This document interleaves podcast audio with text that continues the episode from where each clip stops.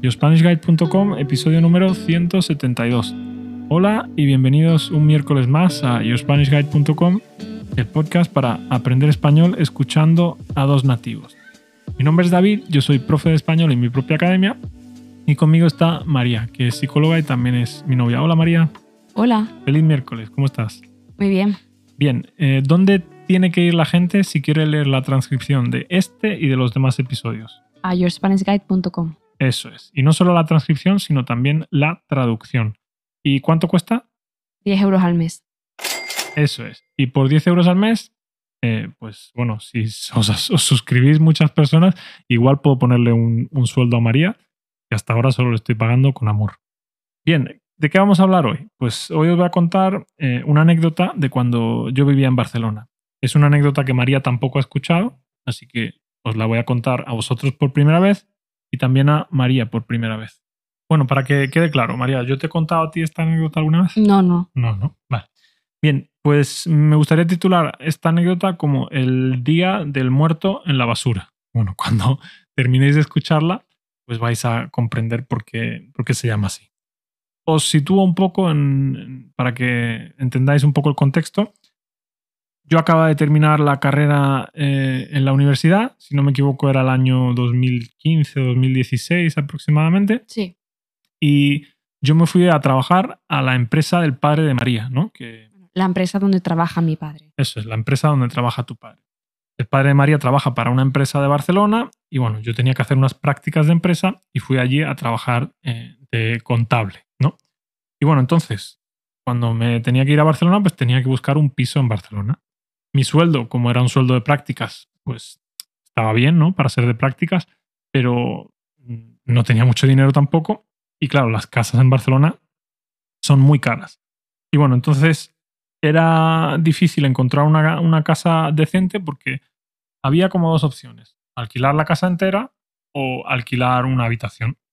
Y claro, alquilar una casa entera para mí solo era muy caro y las habitaciones individuales normalmente también eran caras o eran muy malas.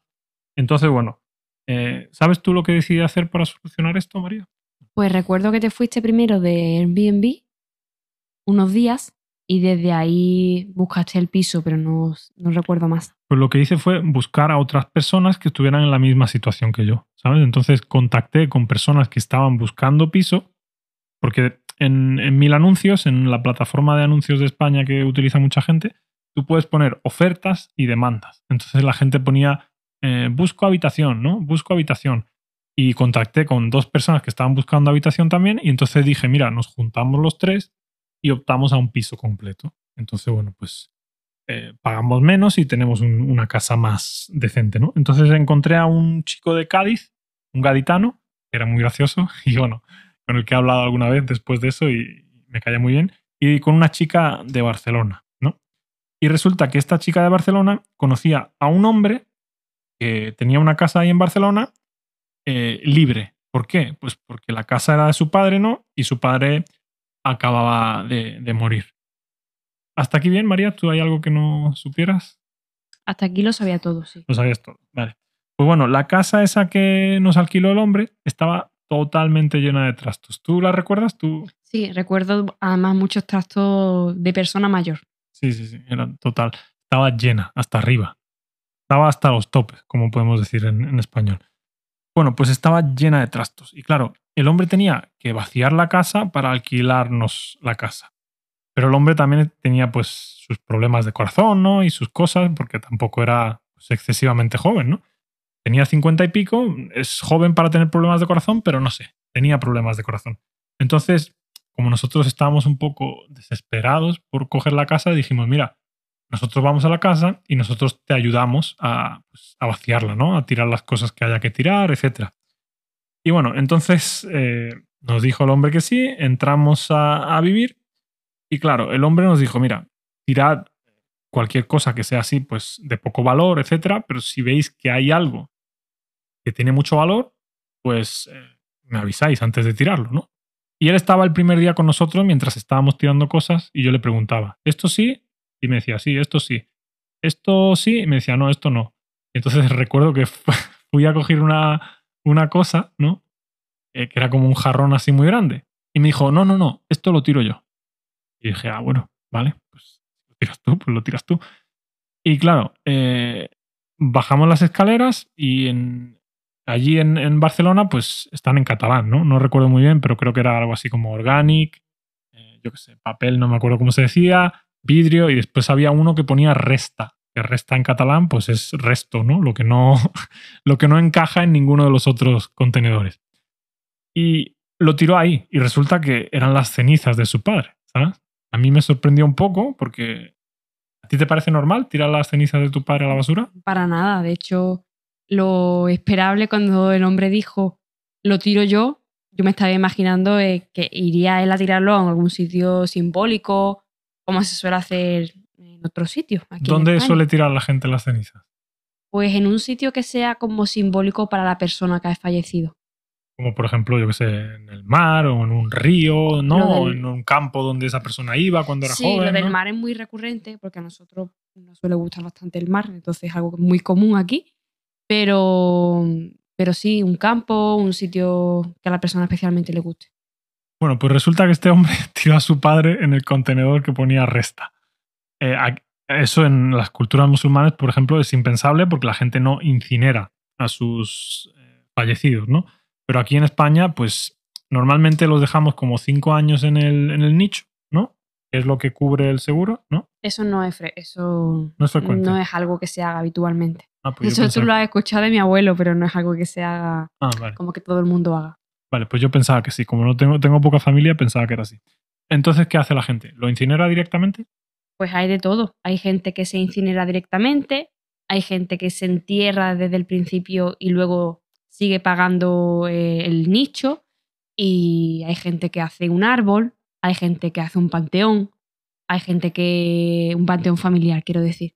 Y hay gente como mi abuelo que está a los cinco años en el nicho, que es lo que te cubre de forma gratuita, entre comillas, el seguro del ocaso, que es el seguro de los muertos, como se decimos aquí, y luego pues se incinera. Eso es una acción un poco, eh, esa fue la, la preferencia de mi abuelo, pero para mí es un poco absurdo porque tienes que pagar la incineración después de los cinco años. Y para eso pues te incineras antes, que te lo cubre el seguro. Ah, o sea, si lo hubieran incinerado antes no hubiera tenido que pagar. Claro. Ah, vale. Bueno, pues aquí en España eso de la incineración es, es común. Sé que en otras culturas, como por ejemplo la musulmana, no es común, pero aquí en España sí, sí es algo común. Y bueno, entonces a mí me sorprendió bastante, la verdad, cuando lo tiró ahí a la basura. Yo pensé, bueno, qué raro, ¿no? Supongo que, bueno, que este hombre pues no es muy religioso y no, no cree en la vida después de la muerte, o no sé. Pero bueno, igualmente creo que es un poco raro tirarlo ahí. Lo normal es tirarlo al mar, tirarlo a un campo donde él se crió, a un, en un lugar donde, no sé. Para mí es impensable, la verdad. Sí, yo, yo también me quedé un poco, me quedé un poco loco. Pero bueno, la cosa, la cosa no termina ahí, ¿no? Entonces ese hombre pues se va, nosotros seguimos en la casa y hay algunas cosas pues que nos molestan, ¿no? Pero claro, por ejemplo, había una estatuilla de un chico, de un, de un pequeño, de un niño leyendo. Por ejemplo, había una estatuilla de un niño leyendo y claro, la estatuilla pues parecía cara, era como así, como de escayola, ¿sabes? Buena. Y entonces eh, yo decidí no tirarla. Y mi compañera me dice, esto vamos a tirarlo también. y le dije, no, no, yo no tiraría eso. Yo le preguntaría. Me dice, no, no, no, vamos a tirarlo bajo mi responsabilidad. Y yo dije, bueno, vale. Tú lo tiras, tu responsabilidad, yo no tengo nada que ver, vale. Entonces, bueno, ella lo tiró. lo tiró también donde ponía resta, ¿sabes? donde, donde estaba el padre de él. Y después un día llega el hombre a la casa y empieza a preguntar por la estatuilla. Ve que la estatuilla no está y empieza a decir, ¿y la estatuilla de un niño que le estaba leyendo en un libro? Y digo, no, no sé. Yo con la cara de mentiroso, evidentemente yo sabía que la estatuilla no estaba porque mi compañera la, había tirado. Y le digo, pues no sé, no sé dónde está, no sé. ¿No la habréis tirado? Y digo, no, yo no la he tirado. Y bueno, ahí efectivamente yo no estaba mintiendo porque yo no la había tirado. Y claro, eh, me dice el hombre en ese momento, es que esa estatuilla era muy importante para mí porque mi padre siempre me decía que esa estatuilla le recordaba a mí porque yo siempre estaba leyendo. y claro, en ese momento yo pensé, joder, se preocupa más por la estatuilla que su padre le decía que le recordaba a él que por las propias cenizas de su padre. Pero bueno, en cualquier caso, tanto la estatuilla como el hombre, estaban los dos en el contenedor de resta, así que bueno, creo que se puede definir como un final feliz, ¿no? Bueno, Y bueno, esa es la, la pequeña historia del muerto en la, en la basura. Ha parecido interesante, pero bueno, a mí me parecía divertido. Así que muchas gracias María por venir aquí a escucharla. un placer. Y nada, si queréis eh, clases de español eh, individuales o grupales, o si queréis leer la transcripción y la traducción de este y los demás episodios, pues en yourspanishguide.com por solo 10 eh, euros al mes podéis hacerlo. Y bueno, ¿de qué vamos a hablar mañana? Pues mañana vamos a hablar de un libro que se llama The Millionaire Next Door, ¿vale? Voy a hacer un pequeño resumen y lo voy a comentar. Así que nada, hasta entonces que tengáis muy buen día. Adiós.